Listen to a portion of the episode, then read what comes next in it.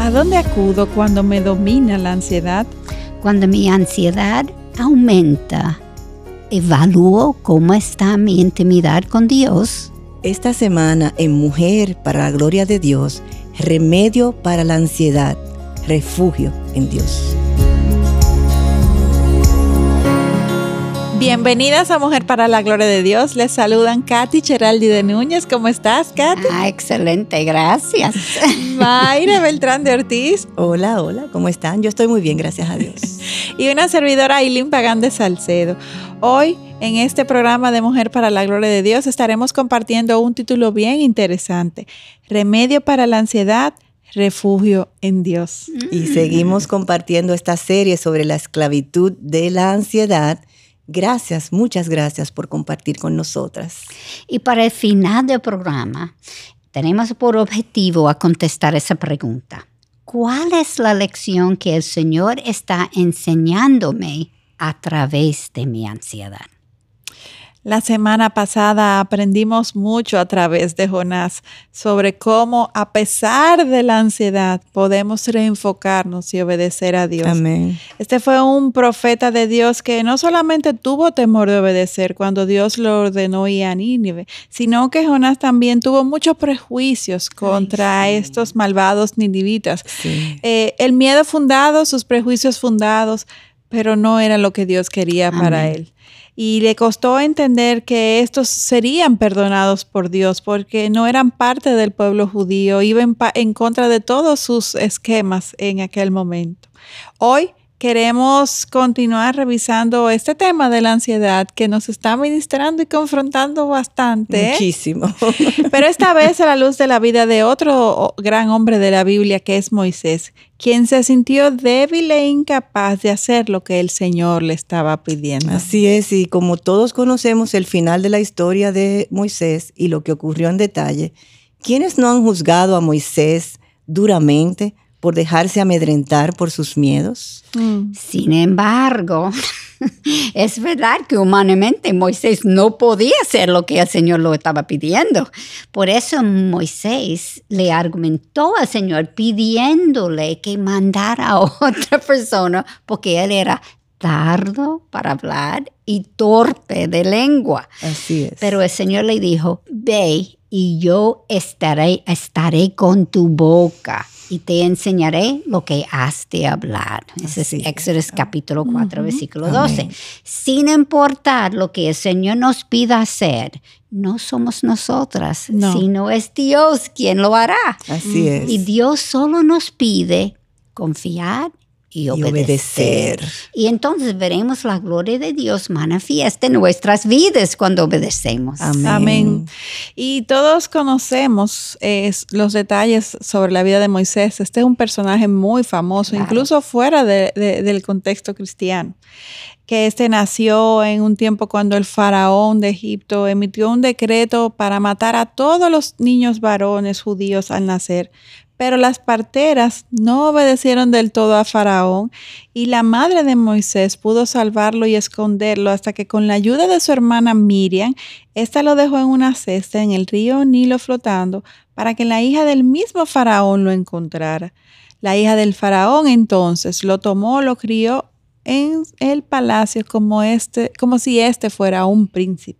Moisés creció y cuando tuvo alrededor de 40 años, mató a escondidas a un egipcio por maltratar a uno de los suyos judíos. Pero cuando se divulgó este secreto, Moisés, con miedo, huyó a Madián y se convirtió entonces en un fugitivo del imperio egipcio. En Madián se casó con la hija, con Séfora, la hija del sacerdote Jetro, y por muchos años vivió tranquilo como pastor de ovejas en el anonimato, hasta que un día, mientras apacentaba el rebaño de su suegro, vio una zarza ardiendo que no se consumía. bueno, y notemos que en ese momento Moisés estaba haciendo lo que normalmente le tocaba hacer como pastor apacentando las ovejas. No estaba en medio de una experiencia espiritual ni nada extraordinario. Y Dios se manifestó de una forma muy diferente, porque Él es Dios Roy, el Dios que nos ve y se nos revela porque es omnipresente según nos enseña la Biblia, sin importar dónde estemos o lo que estemos haciendo. Así es nuestro Dios. Como se le apareció a Moisés en un desierto remoto, haciendo un trabajo considerado en su cultura como inferior, mas Dios se le apareció a través de un arbusto y cambió toda su vida. La zarza ardiente que no se consumía fue una atracción magnética para Moisés en ese momento. Dios es magnético, sí. Definitivamente. y por eso Moisés se acercó a la zarza, porque era diferente de todas las zarzas que había visto arder en, el 40 años en el desierto, obviamente. Y entonces se le apareció el ángel del Señor en medio de la llama de fuego, en medio de la zarza. Eso es Éxodo 3.2. Y antes de seguir, ¿quién es el ángel del Señor? Bueno, Katy, es una representación de Dios a través de la persona de Cristo preencarnado. Mm. En, precisamente Jesucristo es, se le presentó, mejor dicho, el Yahweh, el Dios que es autoexistente, creador de todo y siempre presente. Así es, y Moisés no sabía quién era que le hablaba, hasta que al acercarse Dios le dijo, no te acerques aquí, quítate las sandalias de los pies, porque el lugar donde estás parado es tierra santa. Y añadió, yo soy el Dios de tu padre, el Dios de Abraham, el Dios de Isaac y el Dios de Jacob. Eso lo encontramos en Éxodo 3, versículos 5, 6a. ¿Y cuál fue la respuesta de Moisés, Aileen? Bueno, leamos en el versículo 6, dice, entonces Moisés cubrió su rostro porque tenía temor de mirar a Dios. Cuando inicialmente nos acercamos a Dios, la reacción natural es de temor. Así es. Dios no es como nosotras. No. ¿Por qué? Porque Él es santo, santo, santo, tres veces santo, totalmente santo. Y aunque por si acaso, por se, si acaso se nos olvida, y aunque dada nuestra pecaminosidad no entendamos del todo lo que esto significa, nuestras almas sí lo perciben. Así es. Isaías nos ayuda a hacernos una imagen bastante clara de cómo luce la santidad y grandeza de Dios, con la descripción que hace en su libro en el capítulo 6. Isaías vio al Señor sentado sobre un trono alto y sublime, y la orla de su manto llenaba el templo. Wow. O sea, wow. Ustedes están captando el tamaño de lo que Isaías estaba viendo. El templo que Isaías conocía, este del cual él habla, tenía en su pico más alto 20 pisos de altura. y dice que la orla costura de su manto, del manto de Dios, llenaba el templo. O sea, estamos hablando de algo que era una cosa que nosotros nunca hemos visto, literalmente. Y la costura. Solamente la costura. solamente la costura. O sea, ustedes han pensado, por ejemplo, en esos grandes teatros que tienen unas cortinas inmensas que necesitan grúas para poderlas manejar. Esto era más grande.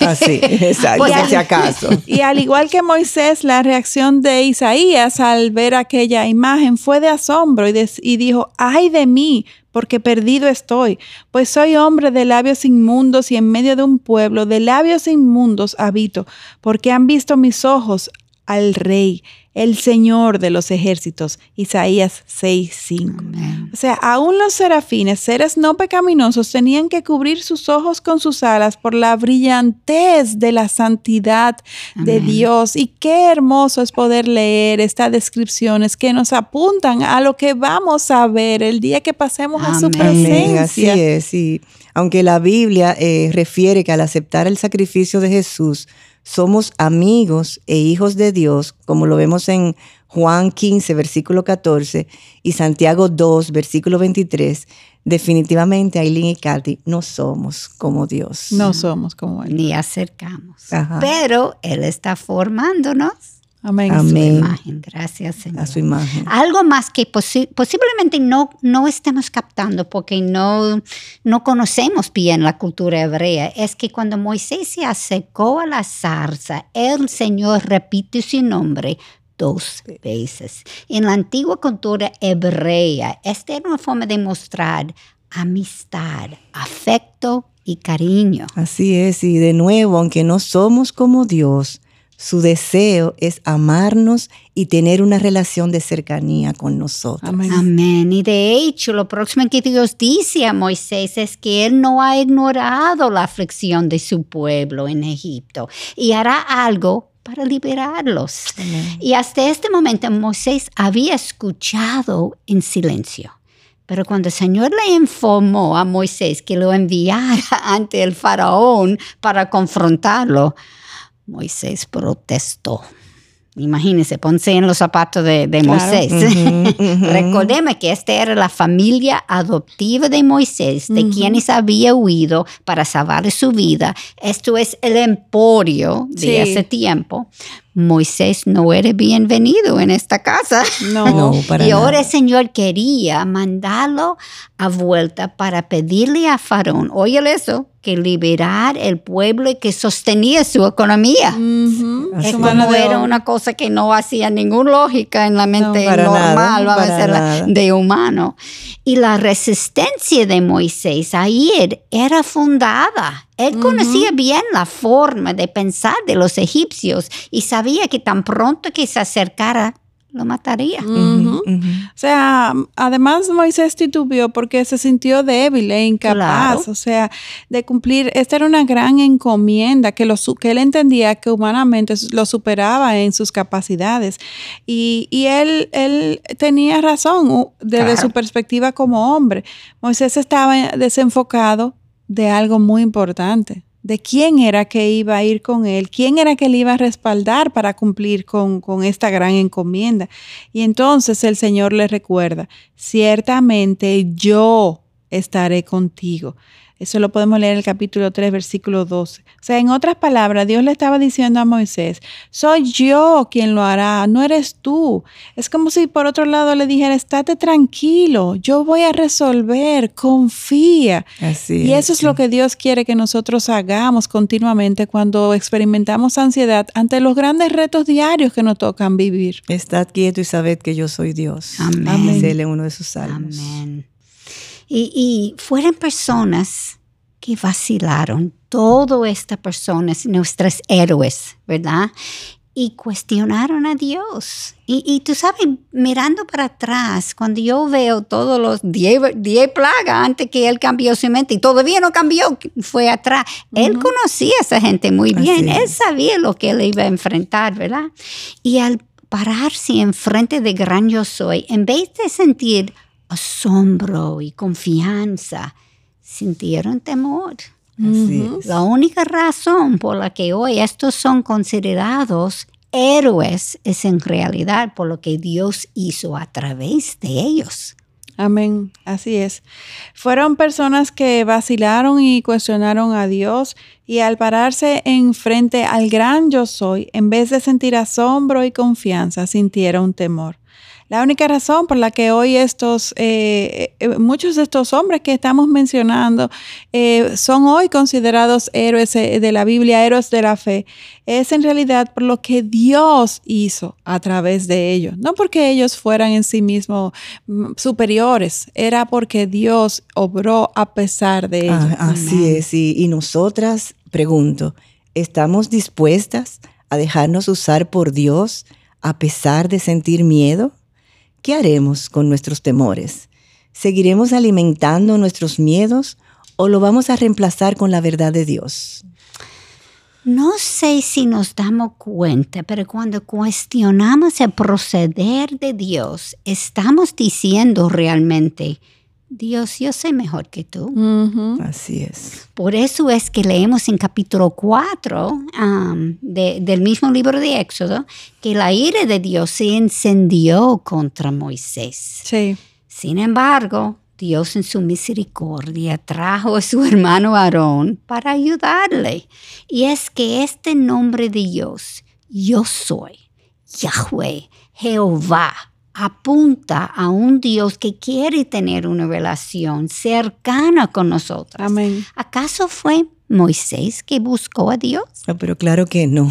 Fue Dios quien buscó a Moisés, Katy. Y cuando Adán y Eva pecaron en el huerto, ¿acaso ellos buscaron a Dios? Claro que no. Él, ellos se escondieron de Dios. Así, Así es. Y la mejor, la mejor evidencia de que Dios es quien inicialmente se acerca a nosotros es que es por su propia voluntad Amén. que Él envió a Jesús para rescatarnos. Amén. Juan 15, 16 nos dice, vosotros no me escogisteis a mí, sino que yo os escogí a vosotros. O sea, claramente, todos nosotros fuimos primeramente escogidos por Amén. Dios. Amén. Aún la salvación no es de nosotras, sino que es de un gran Dios, el yo soy, quien nos escogió desde antes de la fundación del mundo, como nos dice Efesios 1.4. Hoy en día, nosotras tenemos mucho más información que la que tuvo Moisés con Dios.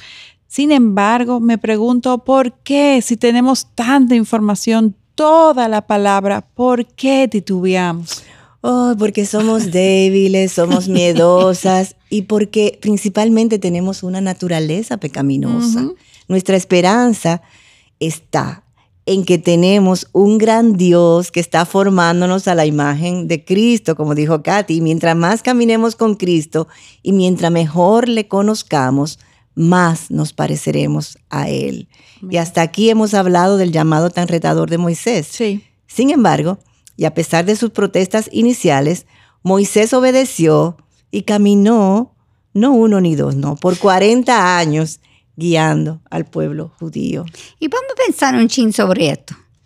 ¿Acaso Moisés pudo disfrutar de la libertad que obtuvo de los egipcios?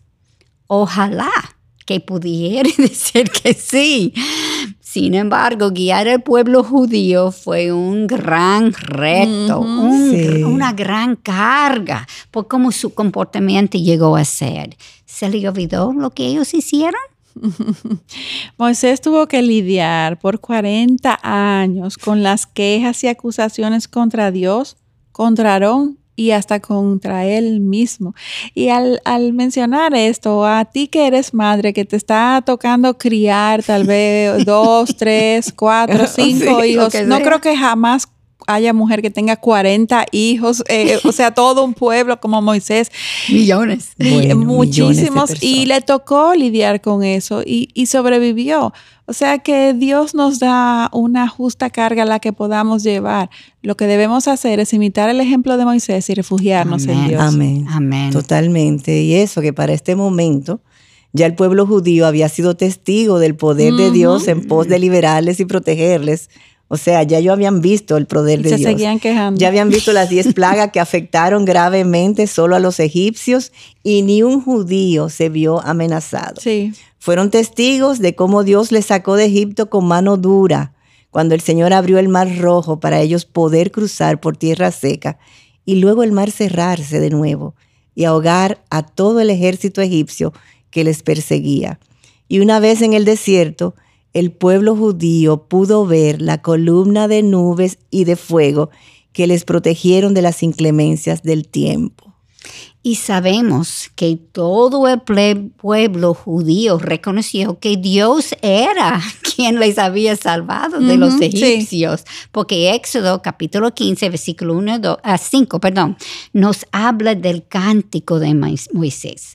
Un cántico triunfal Amén. que surgió de manera espontánea en donde todos exaltaron a Jehová y celebraron sus obras. Y todo esto para que solo, solo tres, tres días después, caminando en el desierto, al no encontrar agua, reaccionaron, reaccionaron murmurando contra Moisés. La naturaleza pecaminosa. O sea, no había pasado un mes, ni una semana, solo tres días. Y así fue como reaccionaron. sí. ¿Ustedes no creen que ya el Señor les había mostrado que Él tenía control sobre el agua? Sin embargo, Dios permitió esta lucha para mostrarles lo que había en, En sus, sus corazones, como hace con nosotras. Como Deuteronomio 8, versículo 2 nos dice, Déjeme leerlo. Dice, y te acordarás de todo el camino por donde el Señor tu Dios te ha traído por el desierto durante estos 40 años para humillarte, probándote a fin de saber lo que había en tu corazón, si guardarías o no sus mandamientos. Amén. Y en el desierto y con incesante demanda del pueblo judío, Dios desarticuló a Moisés de todas sus fortalezas para hacerle ver cuánto él necesitaba de la fortaleza de Dios. Y mm. así mismo Dios quiere hacer con todas nosotras, que postremos a sus pies todas, no una, no todas nuestras ansiedades. Amén, amén. ¿Y nosotras? ¿Cuáles circunstancias estamos viviendo o hemos vivido donde Dios está mostrándonos cuáles son los gatillos que disparan nuestra ansiedad? Ouch. Ay, ay, eso duele. Muchos, pueden haber muchos realmente. Y, Dios quiere que, así como aprendió Moisés a lo largo de estos 40 años, que, también nosotras también aprendamos a cómo reaccionar sin miedo, sin dejar que el miedo nos, nos domine, que alcemos nuestra vista a Dios en obediencia a Él. O sea, vivimos en un mundo caído y por ende las cosas malas van a ocurrir. La Biblia nos advierte sobre esto. Sin embargo, Romanos 8:28 nos advierte claramente que sabemos que para los que aman a Dios todas las cosas cooperan para bien. Esto es para los que son llamados conforme a su propósito. O sea, servimos a un Dios de propósito, a un Dios de propósito específico para cada uno de sus hijos en cada una de las circunstancias que Él permite que le sucedan, porque Él lo controla todo, como nos dice la palabra. O sea, un día a quien nada ni nadie puede frustrarle, sus, un Dios, este Dios al que creemos, es uno a quien nada ni nadie puede frustrarle, nada se puede, nada puede obstaculizarle. Y aún todas las cosas que nos suceden y de las cuales nos quejamos, todo. Dios está usándolo todo para formarnos a la imagen de su Hijo Jesucristo, como nos enseña la palabra. Entonces, ¿qué nos toca a nosotras? Confiar. Confiar. Y yo en cuanto a eso les quiero decir, o sea, nosotros tenemos que refugiarnos en Él a través de su palabra. Amén. Porque a veces estamos solas, llenas de miedo, eh, el enemigo poniéndonos cosas en la cabeza. Entonces, ¿a dónde vamos? A la fuente, a su palabra y ahí hablamos verdad nuestra alma a través de leer su palabra. Y el problema es que mi corazón crea esa mentira. Exactamente, porque eh, eh, eso es. Mi naturaleza, pecaminosa, está bien vivente. Así es, y yo creo que este es un buen punto para terminar hoy. El ejemplo de Moisés nos debe llevar a pensar esta semana para estimularnos a confiar más en Dios durante estos momentos de ansiedad, para aprender a buscar primeramente la dirección de Dios en nuestras tribulaciones y aplicar su verdad a nuestras vidas. Amén.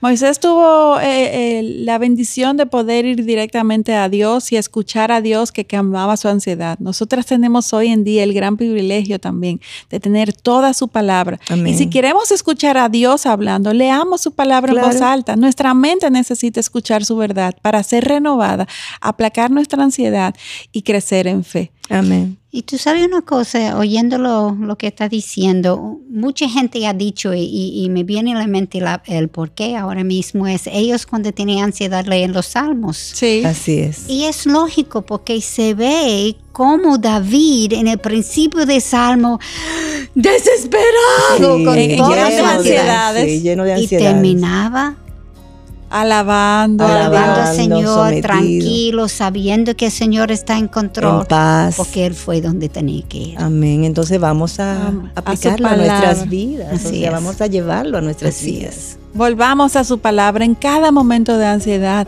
Leámosla en voz alta, prediquémosla nosotros mismos. Nuestro corazón encontrará alivio y, una, una, respuesta a nuestras ansiedades en su palabra. Nos vemos en una próxima entrega aquí en Mujer para la Gloria de Dios.